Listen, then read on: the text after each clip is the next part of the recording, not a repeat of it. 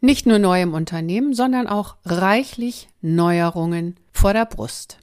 Auch in diesem zweiten Gesprächsabschnitt teilt Benjamin Hahn wieder seine Erfahrungen und gibt viele hilfreiche Tipps, wie aus Managementsystemen ein Managementsystem werden kann, das eben nicht nur dadurch glänzt, dass es Probleme bereitet, sondern auch echte Problemlösungen hervorbringt. Mehr ach so als ISO. Willkommen zu dieser Hörreise für selbstbewusste Managementsysteme. Hier geht es darum, wie Menschen und Managementsysteme ticken und bremsen und wie du sie gut und wirksam miteinander verbindest. Ich bin Susanne Petersen, deine Reisebegleitung und wünsche dir viel Spaß und ach so's mit dieser Episode.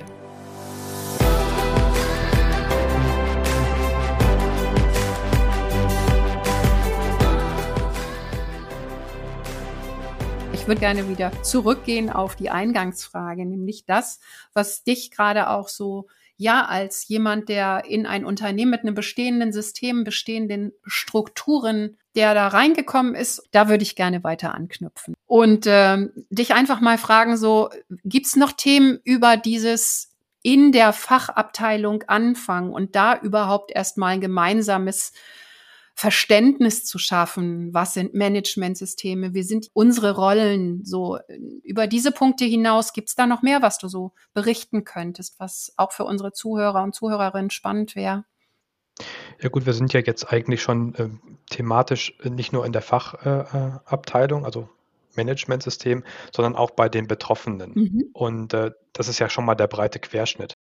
Was bei Managementsystemen aber grundsätzlich ein, ein, ein großes Thema ist, ist, ähm, was sagt denn die, ja, die oberste Leitung zum Thema Managementsystem? Was äh, sind denn die Probleme des Unternehmens und welche Probleme oder welche Herausforderungen lassen sich möglicherweise über eine gute Systemik oder Systematik der, der Managementsysteme ähm, der Standards äh, lösen? Mhm. Und äh, ich denke, das ist äh, auch ein Punkt, den man relativ früh angehen sollte, nämlich äh, zu, zu fragen, was erwarten die eigentlich davon? Was ist, was ist deren Kenntnisstand vielleicht auch? Mhm. Und ähm, vielleicht auch erstmal nur zuhören, vielleicht auch mal äh, äh, nachforschen, nachfragen, äh, wie das denn alles so zustande gekommen ist. Und in meiner, meiner Frage oder meiner Rolle natürlich, was ist denn jetzt die Erwartungshaltung? Also äh, wir sind im Moment gerade in einem Generationswandel sozusagen im, im, im Bereich der Managementsysteme. Ähm, äh, äh, mein Vorgänger war aus der Generation der Babyboomer. Äh, jetzt komme ich als, äh, als, als jüngerer Mensch rein. Also was ist wie entstanden mhm. und wie, geht, wie trägt man das weiter? Ja. Und wie wollen wir zusammenarbeiten? Also machen wir das über Joe oder wie organisiert man das? Also die Themen und die Zusammenarbeit mit dem, mit dem oberen Management, das ist, glaube ich, ein Thema, das relativ am Anfang stehen sollte. Mhm.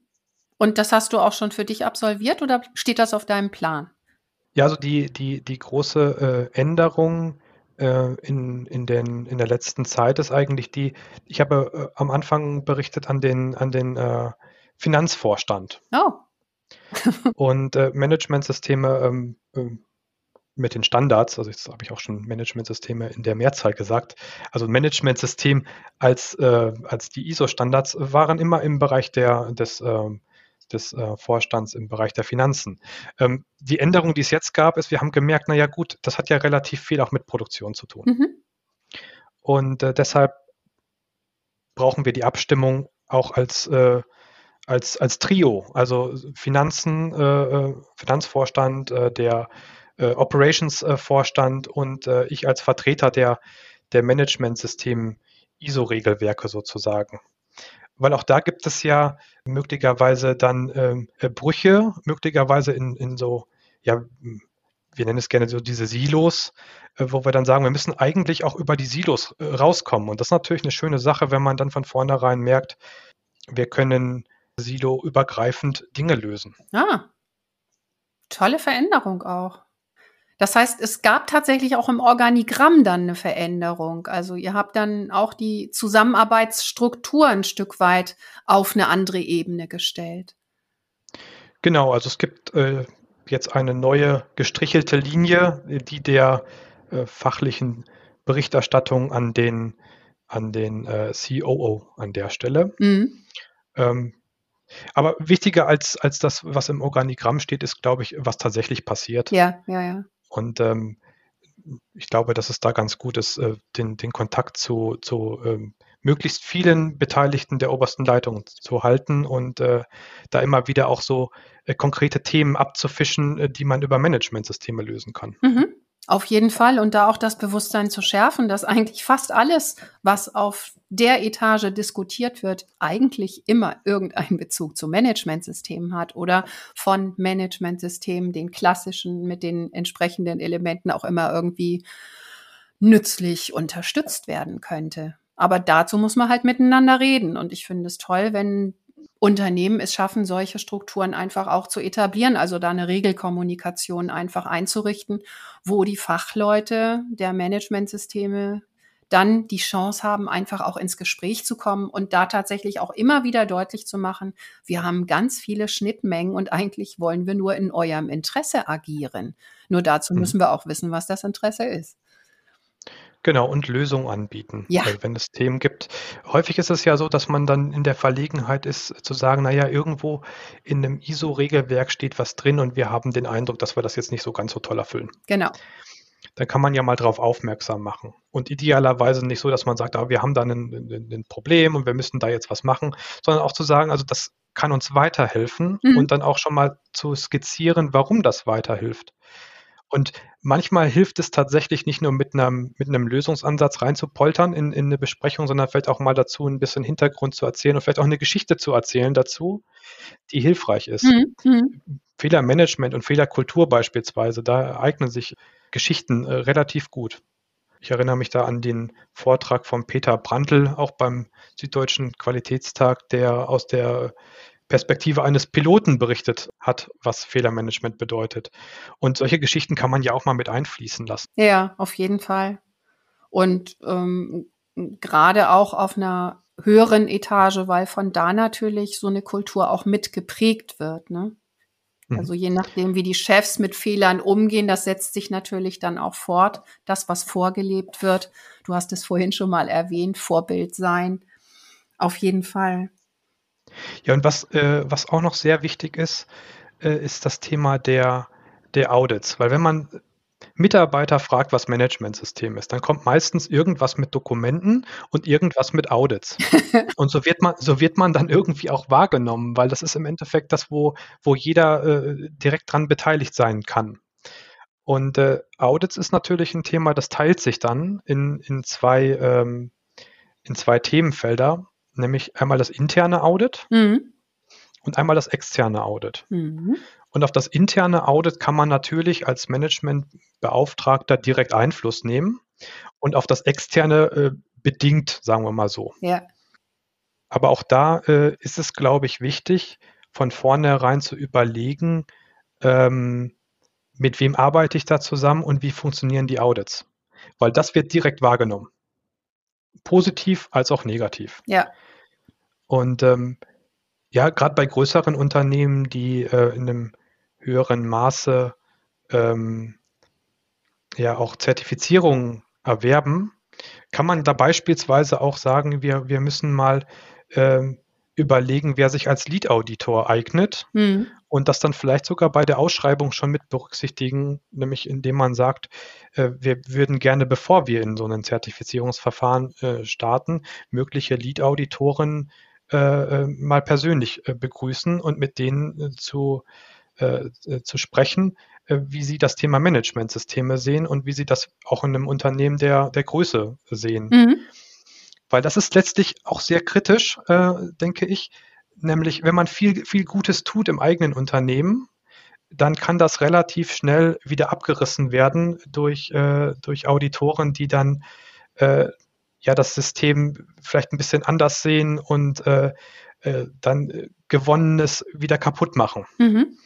Also das heißt, äh, Managementsystem, insbesondere auch das Thema Auditierung als Bestandteil, äh, ist sehr systemprägend. Ja, erlebe ich auch. Und auch in der, in der Fläche, ja genau. Das ist äh, dann auf jeden Fall mal einen Blick wert. Ja, ja, das ist ja das Schlimme. Wir Menschen behalten immer die Sachen, die besonders toll sind oder die besonders schrecklich sind. Und in der Zertifizierung kannst du sowohl das eine wie das andere erleben.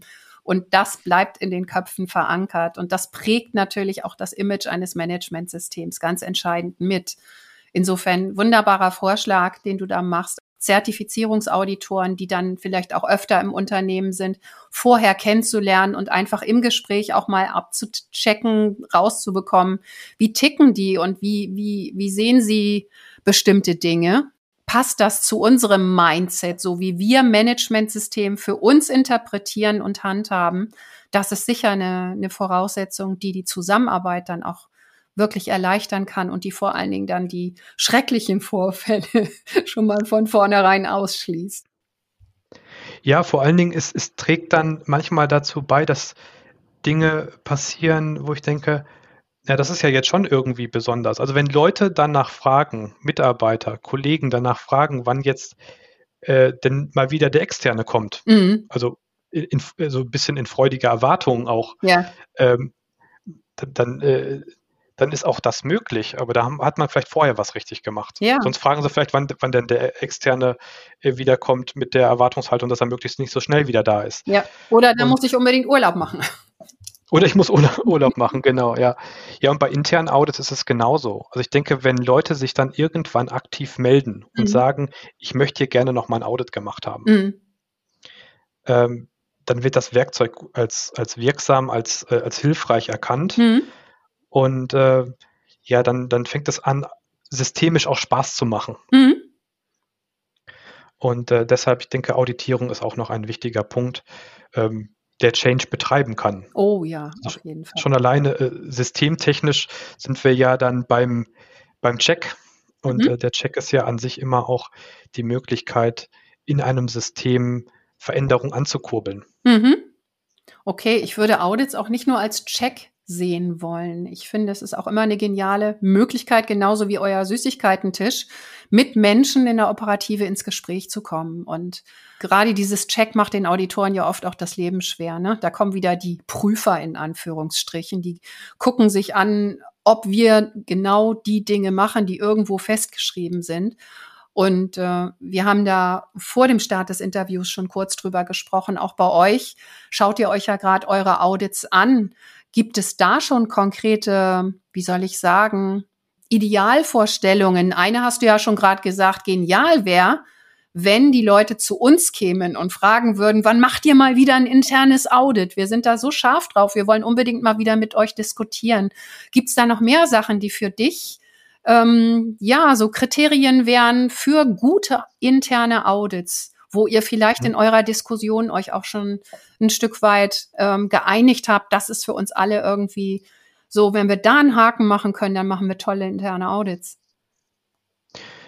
Ja, also nochmal ganz kurz zu dem Thema Check. Ne? Mhm. Also die, die, die Normen sind ja mit ihrer High-Level-Structure nach diesem PDCA aufgebaut. Mhm. Und die Neuner-Kapitel, die fallen natürlich unter das Thema Check. Ja. Also was jetzt Audit äh, dann nachher ist und wie es funktioniert und vor allem wie es ausgestaltet ist, äh, das ist ja eine, eine, Sache, die man als Unternehmen sich selber überlegen kann. Mhm.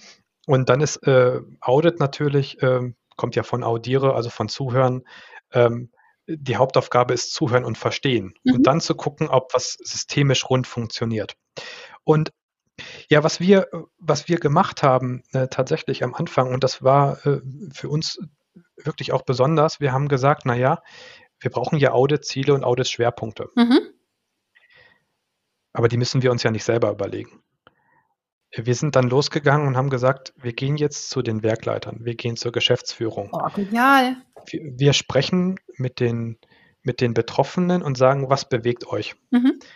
Was sind die großen Veränderungen? Was sind die Dinge, die anstehen, äh, wo es auch helfen könnte, ja, einen, den Eindruck von einer dritten Partei oder von, von einem externen, von einer internen, externen Perspektive nochmal zu bekommen. Mhm. Ähm, und ähm, das hat relativ gut funktioniert, ähm, äh, obwohl es relativ viele Bedenken gab der Auditoren. Also können wir wirklich einen Geschäftsführer fragen, was er denn möchte und äh, was wird denn da wohl rauskommen. Mhm. Aber wir, wir haben das tatsächlich gewagt und äh, es hat gut funktioniert und das ist, war jetzt mal so der erste Schritt.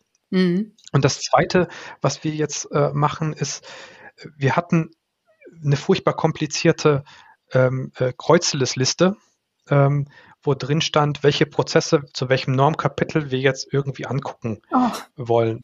Mhm. Und das war, das war so, ähm, ja, so technisch, äh, dass man, finde ich, da so ein bisschen den Fokus verloren hat, dass man ein Systemaudit macht. Mhm. Also man guckt ja, ob verschiedene Dinge zusammen funktionieren. Mhm. Und das haben wir jetzt äh, mal aufgelöst und haben gesagt, naja, es gibt jetzt tatsächlich Audit-Teams, die machen an einem Standort ähm, ein, ein Systemaudit über, über mehrere, mehrere Tage und äh, schauen sich wirklich systemische Zusammenhänge an. Mhm. Und zwar auf Basis der äh, Ziele und Schwerpunkte, die der Geschäftsführer äh, auch sich wünscht. Oh, wunderbar. Und was ich gemerkt habe, das hat mir sehr viel Spaß gemacht. Äh, wir hatten das äh, moderieren lassen und ab einem gewissen Punkt, also erst gab es so ein bisschen, äh, ja, Raunen ging durch die Reihen mhm. sozusagen. Also können wir das denn so machen? Das ist ja ganz anders. Und wir haben ja dann diese Kreuzliste nicht so, wie wir das in der Vergangenheit hatten. Mhm. Und ab einem gewissen Punkt habe ich gemerkt, ja, jetzt so die ersten entwickeln einen Spaß daran. Ja, schön sagen, aber wir sind ja jetzt eigentlich, können wir ja selber überlegen, was wir uns alles angucken wollen. Mhm. Und ich hätte dann auch gesagt, ja bitte, weil wir sind risikoorientiert unterwegs und wir müssen selber gucken, wo die, was sich lohnt an mhm. der Stelle. Mhm. Und dann gab es gute Diskussionen, wie man da vorgehen will und äh, das in den jeweiligen Teams, die zugeordnet sind einem, einem Standort, die das Audit vor Ort machen. Mhm. Und das war eine tolle Erfahrung, weil ab einem gewissen Punkt hat sich so ein Team geformt. Mhm. Wir machen das, wir sind verantwortlich, wir können das selber gestalten, wir machen jetzt einen Plan, wir überlegen uns da jetzt was. Und ähm, das wurde dann irgendwo zu so einem Selbstläufer, mhm. wo ich dann gesehen habe, naja, der Lead-Auditor geht selber in den Lead seines kleinen Teams, das mhm. Team arbeitet mit und ähm, ja, ich habe jetzt schon Freude dran äh, zu sehen, was die Ergebnisse des Audits sein werden. Ja, wunderbar. Nichts anderes will ja die Norm und wollen auch die Zertifizierer, wenn sie sagen, plant eure Audits mit Hand und Fuß und schießt nicht einfach ins Blaue, sondern überlegt euch, wo sind die wichtigen Themen, was sind die wichtigen Fragen und danach setzt ihr Schwerpunkte. Dass das alles immer nur Stichproben sein können, ist ja jedem klar. Aber dass ihr eure Zeit, die ihr habt in den Audits sinnvoll nutzt, das soll ja da rauskommen. Und genau da habt ihr im Grunde jetzt einen wunderbaren Startschuss hingelegt, da auch die internen Auditoren mit ihrem Know-how ein Stück weit einzubeziehen und ernst zu nehmen und denen ein Stückchen Freiheit zu geben, was für die ja auch wunderbar ist. So wird die Expertise dieser Menschen mal gewürdigt. Die haben ja Erfahrung, die kennen das Unternehmen und die können bestimmte Dinge auch beurteilen. Ich finde es ganz wunderbar, was ihr da angeschoben habt. Danke, dass du das so darlegst. Ja, und äh, natürlich dann auch äh, darüber berichten. Also äh, Transparenz äh, über die Themen, die, die im Bereich der Management-Systemstandards äh, äh, passieren, ist auch sehr wichtig. Also ich meine, wir haben das Thema der internen Kommunikation in den, in den Regelwerken. Mhm. Das wird manchmal auch noch unterschätzt. Und was wir gemacht haben, wir haben tatsächlich gesagt, wir bauen einen eigenen Redaktionsplan mhm. für das komplette Jahr und überlegen uns, welche Themen wollen wir unseren Kollegen und vielleicht auch externen berichten. Ja. Ähm, weil die müssen ja auch mit auf eine Reihe, äh, Reise genommen werden. Und wir haben angefangen, wir, wir ändern den Abteilungsnamen. Warum machen wir das? Wir ändern die, äh, die, die Art und Weise der internen Audits. Was machen wir da genau? Mhm. Wie gehen wir da, wie gehen wir da vor? Und ähm, haben uns dann wirklich mal strukturiert überlegt, wann wir welche Botschaft senden wollen mhm. und wie diese Botschaften möglicherweise zu einem Kommunikations, ja, zu so einer Kette werden. Ja, ja. In der Hoffnung, dass das dann die Kollegen äh, nachvollziehen können. Ähm, und auch Ehrlichkeit. Also wir haben äh, sogar in unseren Artikel jetzt reingeschrieben, äh, dass es eine sehr hohe, sehr große Herausforderung ist, die internen Audits zu machen. Mhm. Dass das einen Wandel bedeutet für die internen äh, Auditoren und dass interne Audits per se nicht einfach sind. Mhm. Weil man ja immer noch der Kollege ist irgendwo und auf einmal kommt der Kollege und fragt und will Dinge nachvollziehen. Der hat ja auf einmal einen ganz anderen, ganz andere Jacke an, yeah. steht auf einmal drauf Auditor und die zieht er dann irgendwann wieder aus und dann ist halt er wieder der Kollege. Mhm. Ähm, Und das ist nicht einfach. Und ich denke, da kann man auch so transparent sein und zu sagen, das ist tatsächlich nicht einfach. Unterstützt uns dabei. Lasst euch bitte auch ein Stück weit darauf ein, äh, dass wir Dinge anders machen. Und ähm, spiegelt uns auch gerne wieder, wie wir uns verbessern können. Mhm. Und ich denke, das ist auch so eine Art der, der, der Arbeitshaltung an der Stelle. Ja, da kommen ganz viele Dinge ganz deutlich zutage. Und das, was du da jetzt quasi als, als Instrument wieder bespielst, ist ja etwas, was auch im Change Management oder in der Organisationsentwicklung immer wieder sehr hervorgehoben wird, nämlich die Transparenz und die Kommunikation im Unternehmen. Wenn Veränderung läuft, dann ist es immer gut, offen darüber zu kommunizieren, so dass die Leute einfach auch wissen, was ist denn mit denen im Managementsystem los? Was stellen die plötzlich für komische Fragen und wieso ist das Thema Audit jetzt plötzlich irgendwie in der Diskussion? Und wenn die das über euch rechtzeitig erfahren und womöglich auch aufgefordert werden, ihren Senf dazuzugeben oder sich einzuschalten an den bestimmten Stellen, dann ist das einfach ein wichtiger Teil, den ja auch die Norm immer wieder predigt, das Thema Einbeziehung der Menschen. Ne? Absolut. Betroffene zu Beteiligten machen, sagt man manchmal auch im Change Management. Betroffen hört sich immer so dramatisch an. Aber die Akteure, die mit den ganzen Veränderungen zu tun haben, einfach an der richtigen Stelle auch mit einzubeziehen. Ja. Und das wird durch Kommunikation und Transparenz auch nochmal maßgeblich unterstützt, weil die den gesamten Prozess verfolgen können und weil sie euch auch viel besser verstehen, wenn ihr dann plötzlich mal vor der Tür steht. Ne? Absolut, ja.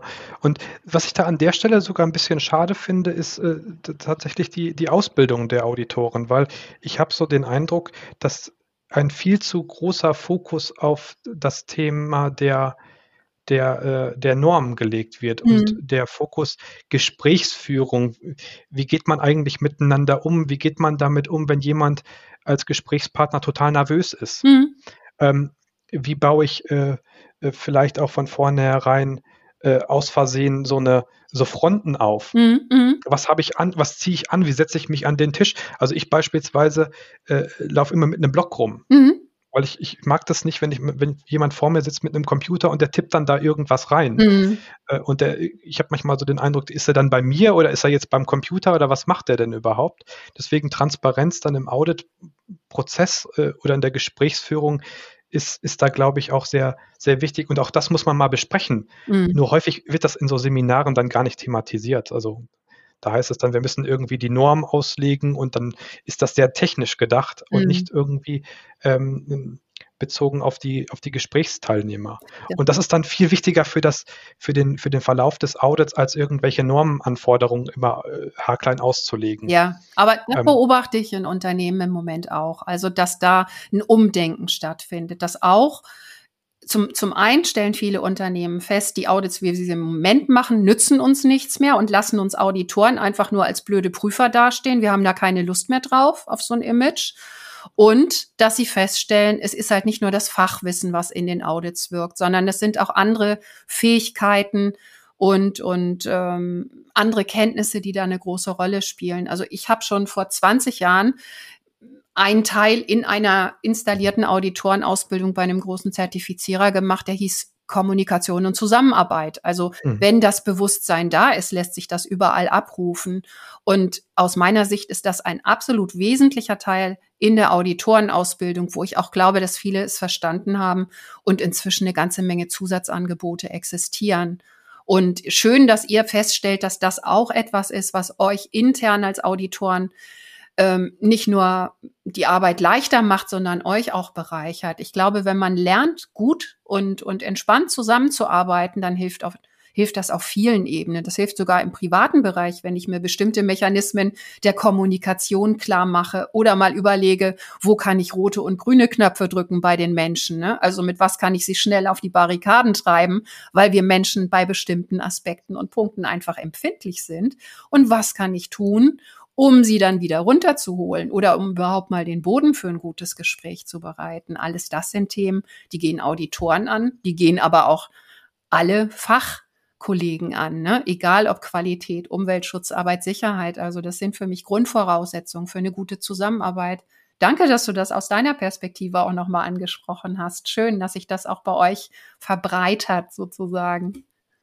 Ja, und wir gehen auch einen Schritt weiter. Also in, in, in unseren Audits sind wir in den Gesprächen häufig zu zweit unterwegs. Hm.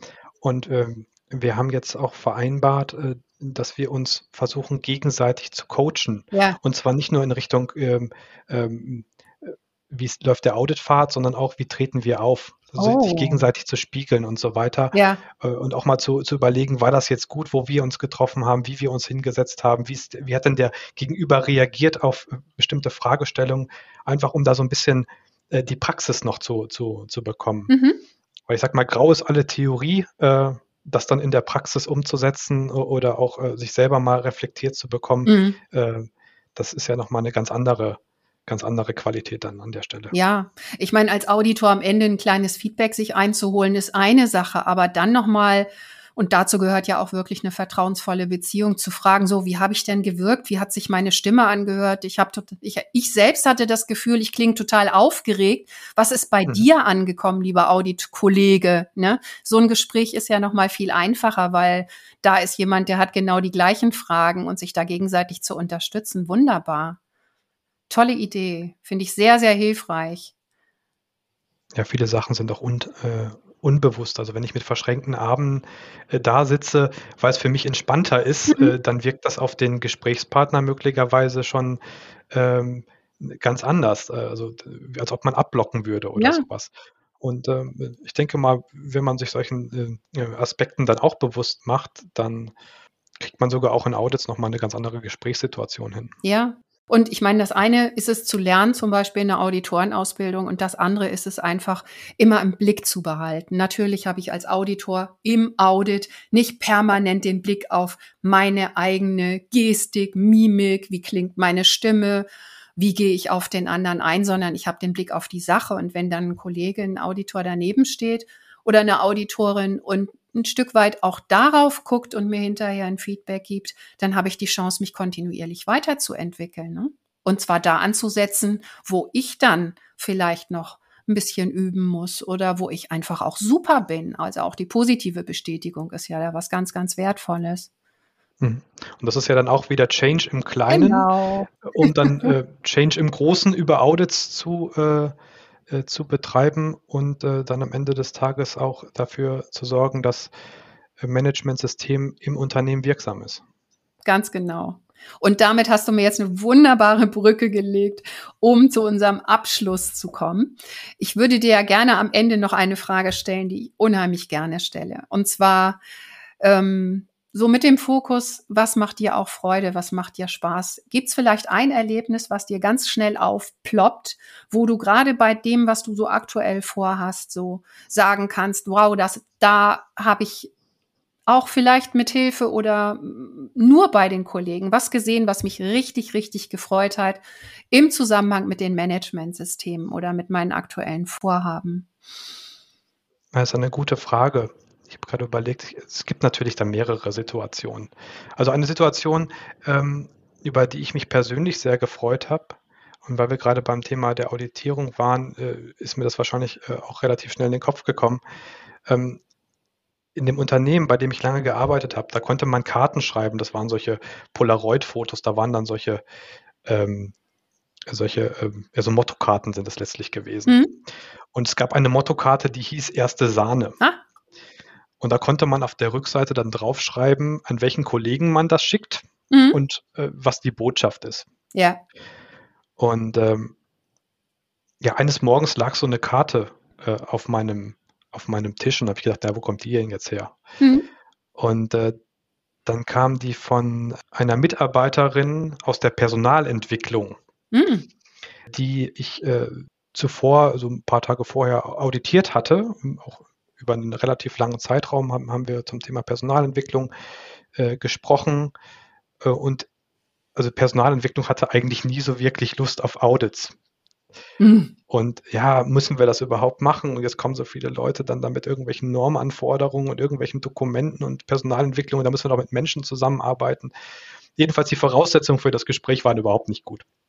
Ja. Und äh, wir haben uns dann echt, also wir hatten ein super Audit gemeinsam und ähm, ich bin da, ich meine, ich lerne ja in Audits auch äh, super viel dazu und das ist äh, total spannend für mich, äh, da äh, hatten wir auch gute Überlegungen äh, im Nachgang noch, wie man Dinge verbessern kann.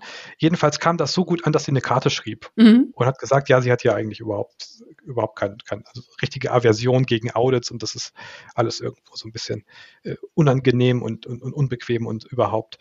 Ich hätte es jetzt aber geschafft, in dem gemeinsamen Gespräch äh, da das äh, zu drehen und sie hätte jetzt total Spaß daran und äh, fände das total super, also erste Sahne an der Stelle. Ja. Das ist natürlich was, wo ich, wo ich denke, ah, das ist natürlich toll. Mhm. Also das, das, das freut mich dann, und weil dafür macht man es ja irgendwann auch. Ja. Ja, und ansonsten, es gibt ganz viele andere äh, Themen, wo ich auch noch drüber berichten könnte. Wir haben ein akkreditiertes Labor aufgebaut über Jahre. Äh, da ging es am, im ersten Jahr auch mit relativ äh, vielen Defiziten los. Und über die Jahre entwickelte sich dann so eine total tolle Eigendynamik in dem Team, das das äh, aufgebaut hat. Und äh, ich konnte das begleiten halt über die internen Audits. Mhm. Wieder Audits, relativ äh, prominentes Thema. Mhm. Ähm, und irgendwann kam die DAX und die haben gesagt, also sie haben selten so ein tolles Labor gesehen und dann auch in der Erstzertifizierung. Mhm. Und, und das war das war, das war auch so ein richtig tolles Erlebnis, wo die Leute dann aber auch gemerkt haben, das war jetzt kein Unfug. Mhm. Ähm, mhm. Das haben sie praxisnah gut umgesetzt und am Ende des Tages wurde es auch gewertschätzt. Und das ist dann was, wo ich denke, ja, in zweiter Reihe habe ich mitgewirkt. Ja. Und äh, da gehe ich dann mit so einem inneren Lächeln äh, nach Hause und denke mir, das, äh, darum es doch. Ja, wunderbar. Wunderschöne Geschichten.